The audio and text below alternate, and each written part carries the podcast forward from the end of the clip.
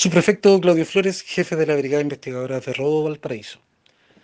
Detectives de esta brigada especializada, en conjunto con el Ministerio Público, lograron la detención de un sujeto mayor de edad por la responsabilidad que le cae como autor en los delitos de robo con violencia e intimidación. Hechos acontecidos en los cerros Monjas y Florida de esta ciudad.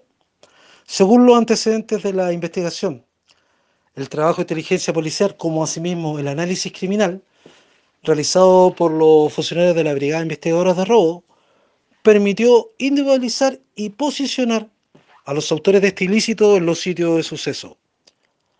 Además del reconocimiento por parte de las víctimas y la participación activa de la ciudadanía, que subieron publicaciones en las redes sociales donde alertaban el actuar de estos sujetos, lo cual fue contrastado con las imágenes levantadas en los diferentes sitio de suceso, hechos. Con esta información, los funcionarios de esta brigada especializada contactaron al Ministerio Público, quien otorgó las órdenes de aprehensión para estos sujetos respectivamente, los cuales el día de hoy se materializó la detención de uno de estos y será formalizado por el hecho que se investiga.